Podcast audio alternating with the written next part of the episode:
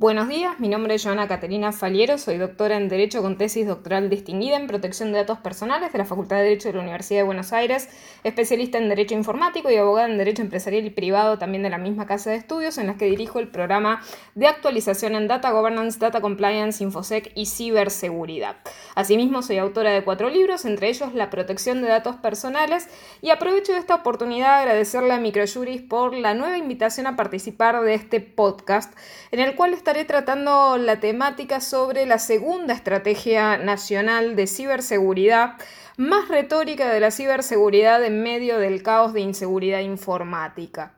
Eh, tenemos que primero pensar cuál es el contexto de aplicación en el cual nos encontramos como marco en el cual se erige esta segunda Estrategia Nacional de Ciberseguridad. Y realmente estamos en un punto absolutamente inflexivo, no solamente en el ámbito de lo que es la seguridad informática per se, sino también en lo que respecta a la protección de datos personales. Ya lo he compartido antes en otro podcast del año 2022, también con todos en Microjuris, respecto de la posible reforma a la ley de protección de datos personales. La primera premisa creo que debemos tener en cuenta con absoluta seriedad es que sin privacidad, sin protección de datos personales, no hay manera que tengamos seguridad informática posible y seguridad de datos tal como lo pretendemos.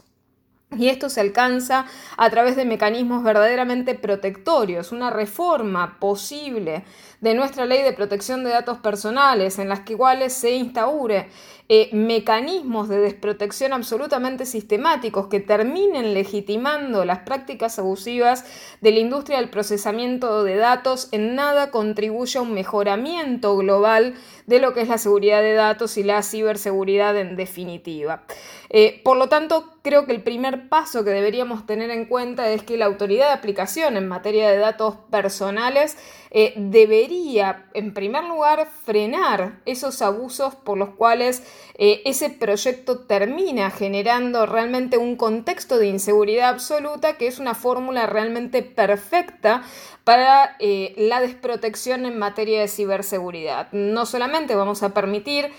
abusos y dar caso omiso a las grandes y masivas y sistemáticas fugas de información que están golpeando nuestra área de ciberseguridad de manera permanente a nivel local, sino que asimismo le vamos a permitir a quienes son los responsables de tratamiento del sector público y del sector privado acaparar más que nunca datos personales sin tomar reparos a través de ese instituto que es el primo hermano del consentimiento tácito, que es el interés legítimo eh, del responsable de tratamiento. Por lo tanto, allí tenemos la primera, la primera falla que da eh, lugar a un escenario de cataclismo en estas cuestiones. Y lo otro que viene siendo ya prácticamente una moda, también en consonancia con esto de la idea de reformar la ley de protección de datos personales, son estas pantomimas de participación, eh, de transparencia y de apertura en la generación de normativas afines de corte pseudotécnico, podríamos decir, tales como la Ley de Protección de Datos Personales y lo mismo con la Segunda Estrategia Nacional de Ciberseguridad, que son esta idea de abrir a, la consulta pública textos normativos que realmente tienen y adolecen eh, de una infinidad de defectos, mm, desde lo técnico, desde lo estructural, desde las ideas jurídicas subyacentes, eh, en las cuales se parece tercerizar ese defecto de construcción en el público, mm, quien debe enviar sus sugerencias, sus aportes, para que finalmente también de manera absolutamente burlona, esos mismos aportes también sean absolutamente ignorados. Este proceso de consulta pública ha sucedido y ocurrido también de, una forma eh, absolutamente eh, simuladora de lo que ha sido el proceso democrático, abierto, transparente y participativo de construcción normativa, en el caso del proyecto, del segundo proyecto de reforma a la ley de protección de datos personales, en las cuales prácticamente todos los aportes que superaban ampliamente una cantidad eh, enorme enorme realmente de documentos y de, fojas, eh, fueron absolutamente, absolutamente ignorados y prácticamente ninguna de esas sugerencias que se, que se obtuvieron eh, que se terminaron condensando en apenas más de decenas de páginas, eh, mejor dicho, de carillas, más que páginas completas, eh, fueron absolutamente ignorados. Por lo tanto, las correcciones que se le hacen a esos proyectos de pobre elaboración terminan siendo cosméticas. Y es predecible que algo similar también ocurra con esta segunda estrategia nacional en materia de ciberseguridad. En primer lugar, tenemos que ver un poco los antecedentes de cómo llegamos a tener una estrategia nacional en materia de ciberseguridad. Eh, en primer lugar, nosotros tenemos una primera, eh, una primera estrategia nacional de ciberseguridad establecida en teoría con ese consenso de la sociedad de manera multidisciplinaria y multisectorial, que son vocablos que se vuelve a recurrir una y otra vez, que data del año 2019 a partir de la resolución 829. Eh, tal como lo expresan estos fundamentos que habían sido vertidos en la introducción del anexo primero de, de, dicha resolución. Esta resolución 829 fijó en el anexo primero los objetivos eh, los principios rectores de la ciberseguridad a nivel nacional. De vuelta, principios que del mismo modo que muchos otros que se repiten una y otra vez en el ámbito de la ciberseguridad a nivel local, son retóricos, son principios que poco tienen de aplicación técnica concreta, más que mm, simplemente metas axiológicas etéreas eh, relativas a la ciberseguridad que poco traslucen realmente objetivos técnicos precisos eh, y actualizados en la materia. Y ese anexo, ese listado de principios rectores, enunciaba, entre otras, el respeto por los derechos y las libertades individuales, el liderazgo, la construcción de capacidades y el fortalecimiento federal en la materia, la integración internacional, la cultura de la ciberseguridad y la responsabilidad compartida, el fortalecimiento del desarrollo socioeconómico, y de allí se enunciaban los ocho objetivos que tenía la estrategia. Entre ellos, el primero sobre la concientización del uso seguro del ciberespacio, la segunda sobre capacitación y educación en el uso seguro del ciberespacio, el objetivo tercero de la primera estrategia el desarrollo del marco normativo, el cuarto el fortalecimiento de las capacidades de prevención, detección y respuesta, el quinto la protección eh, y recuperación de los sistemas de información del sector público, el sexto, el fomento de la industria de la ciberseguridad, el séptimo, la cooperación internacional y finalmente el objetivo octavo, la protección de las infraestructuras críticas nacionales de información. Ahora, lo que uno se pregunta en lo que respecta a esta puesta en consulta pública de lo que ha sido ¿no? la segunda estrategia nacional de ciberseguridad publicada en el boletín oficial el 5 de enero del presente año, eh, es que simplemente prosigue esa saga nacional que tenemos de ciberseguridad testimonial y retórica en la cual bueno, se declara, como les hubiera mencionado, la apertura de este procedimiento de consulta pública de un documento publicado como Segunda Estrategia Nacional de Ciberseguridad, en la cual realmente uno esperaba novedades desde el punto de vista técnico del contenido de la misma, en el cual bueno, se aplicó el mismo tipo de metodología que ha ocurrido con consulta pública con la Ley de Protección de Datos Personales, en el caso 30 días hábiles desde la publicación del boletín oficial para recibir eh, las presentaciones de opiniones y propuestas, tanto a través de correo electrónico publicado en esa, en esa misma eh, publicación de boletín oficial o a través de TAB, hasta el 16 de febrero del presente año. ¿no? Y en esto se establecía que resultaba fundamental desde ya contar con esos aportes y la participación de la ciudadanía, del sector público, del sector privado, academia, sociedad civil y todos los interesados en la materia. Es decir, nuevamente recurre a, este, a, esta idea de espíritu, de cuerpo en lo que es la participación de la construcción multisectorial del contenido normativo. Ahora, veamos en sustancia si esto introdujo alguna novedad realmente, si podemos hablar genuinamente y con sinceridad de una segunda estrategia nacional en ciberseguridad, más que una mera corrección cosmética de la primera estrategia nacional en ciberseguridad.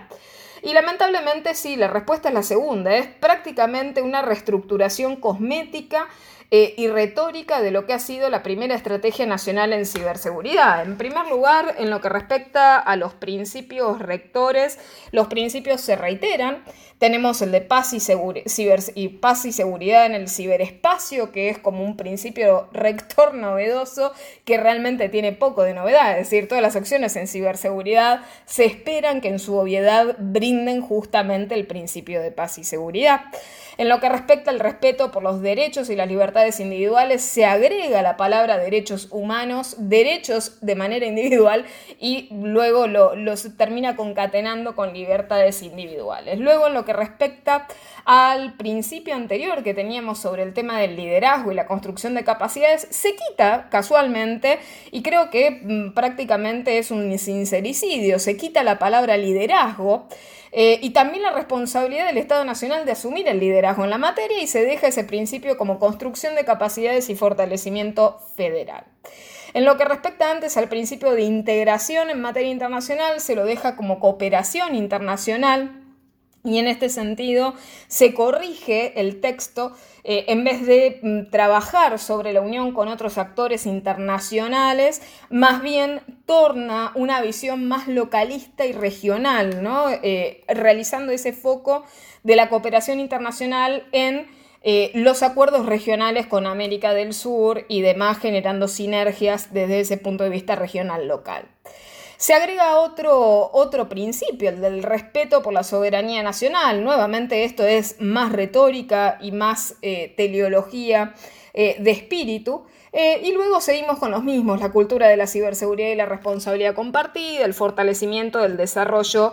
socioeconómico. y finalmente pasamos a la parte de los objetivos de la estrategia nacional en materia de ciberseguridad. La estrategia nacional presenta el primer objetivo que antes estaba integrado con el objetivo segundo, es decir, aquí tenemos un objetivo primero de concientización, capacitación y educación. Lo que sí tienen todos estos objetivos, como cualquier lector podrá notar en lo que se lee del documento publicado en el boletín oficial, es que claramente los objetivos fueron desglosados con viñetas, por lo tanto parecen mucho más amplios eh, y extensos, puesto que algunos de ellos se han fragmentado y en una gran cantidad de los mismos se han agregado tal vez dos puntos más eh, que no, mm, desde lo sustancial realmente no son cambios, pero que parecen incrementar desde el punto de vista cuantitativo el grosor de los mismos. ¿no? En este sentido, el objetivo primero, concientización, capacitación y educación,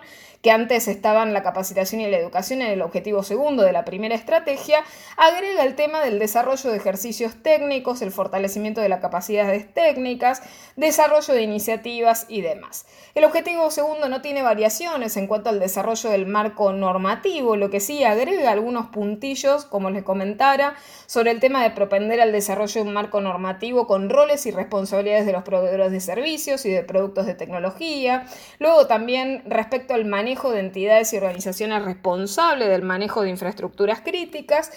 Y pasamos al objetivo tercero que no tiene mayores cambios relativo al fortalecimiento de capacidades de prevención, detección y de respuesta.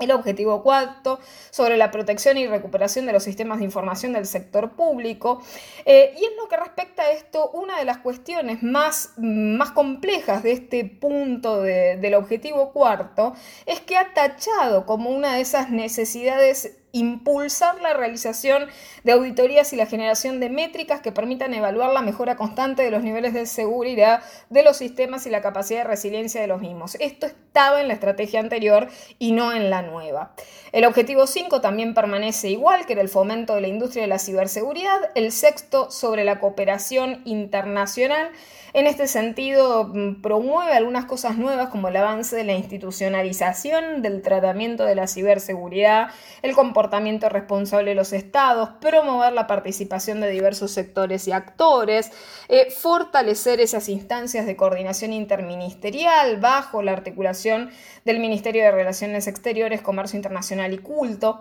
En definitiva, bueno, más cuestiones de orden burocrático. El objetivo séptimo sobre protección de infraestructuras críticas nacionales eh, incrementa algunas cuestiones relacionadas al favorecimiento de mayores inversiones en las organizaciones con recursos orientados a la protección de infraestructuras. Y finalmente se agrega en este sentido el objetivo octavo de fortalecimiento del sistema institucional para el abordaje de la problemática de la ciberseguridad a nivel federal y es ahí donde hace foco de generar espacios nuevamente de concientización, de articulación eh, de los poderes legislativos, judiciales, nacionales y provinciales, el, favorecimiento también y la creación de centros de respuesta ante emergencias informáticas y también las,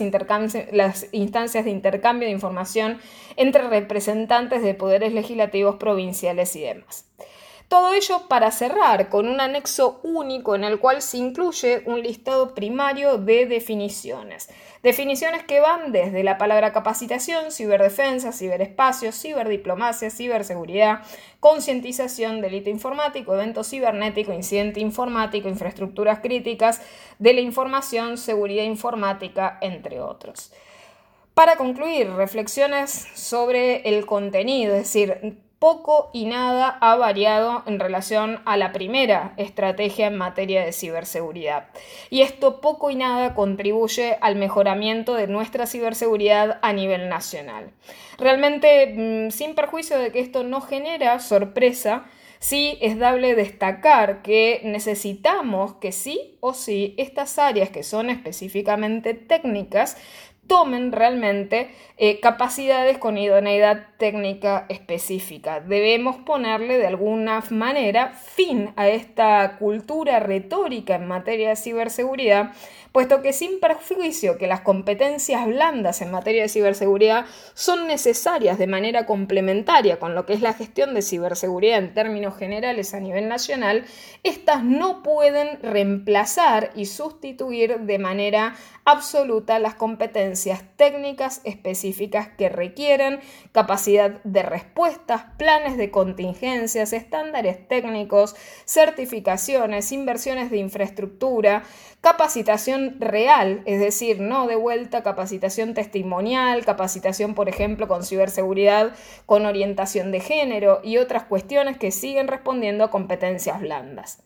Por todo ello, bueno, esperamos y seguimos esperando respuestas y transparencias en la gestión, por ejemplo, entre otras cosas, de los ciberincidentes. Es decir, al mismo tiempo que se impulsa esta segunda estrategia nacional, no se ha dado a la fecha ninguna respuesta absolutamente certera sobre el curso y el desarrollo y las acciones que se han tomado como respuesta a toda la saga de ciberincidentes que hemos estado padeciendo a lo largo de los últimos años. Por todo ello, bueno, finalizar eh, la idea